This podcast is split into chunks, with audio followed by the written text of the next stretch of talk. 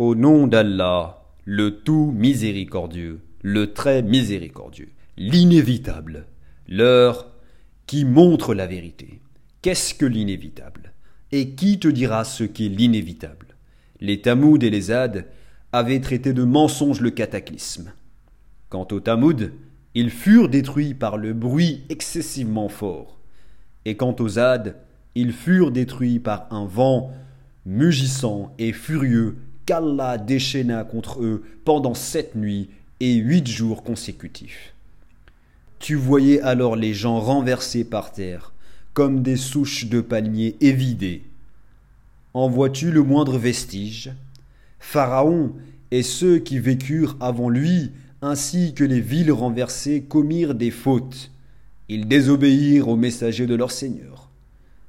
Celui-ci donc les saisit d'une façon irrésistible.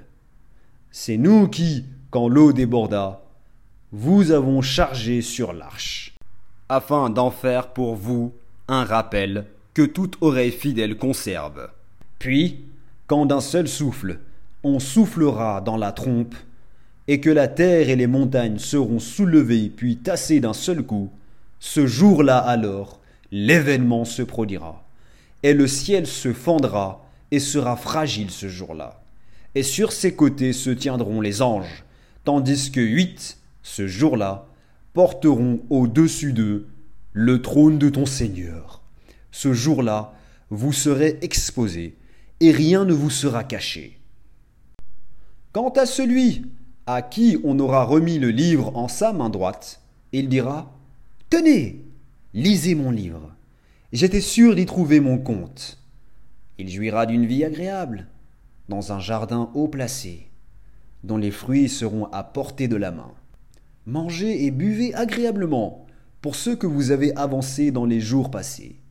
Quant à celui à qui on aura remis le livre en sa main gauche, il dira Hélas pour moi, j'aurais souhaité qu'on ne m'ait pas remis mon livre, et ne pas avoir connu mon compte.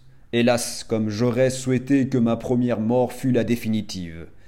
Ma fortune ne m'a servi à rien. Mon autorité est anéantie et m'a quitté. Saisissez-le, puis mettez-lui un carcan. Ensuite, brûlez-le dans la fournaise, puis liez-le avec une chaîne de soixante-dix coudées.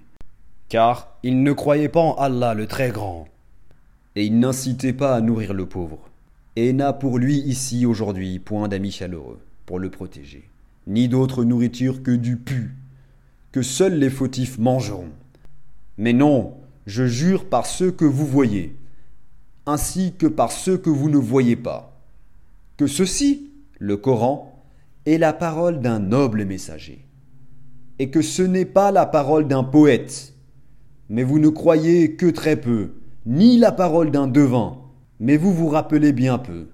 C'est une révélation du Seigneur de l'univers. Et s'il avait forgé quelques paroles qu'il nous avait attribuées, nous l'aurions saisi de la main droite.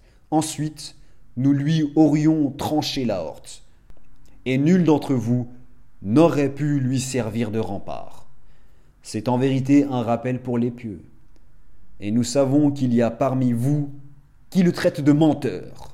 Mais en vérité, ce sera un sujet de regret pour les mécréants. C'est là la véritable certitude. Glorifie donc le nom de ton Seigneur, le Très Grand.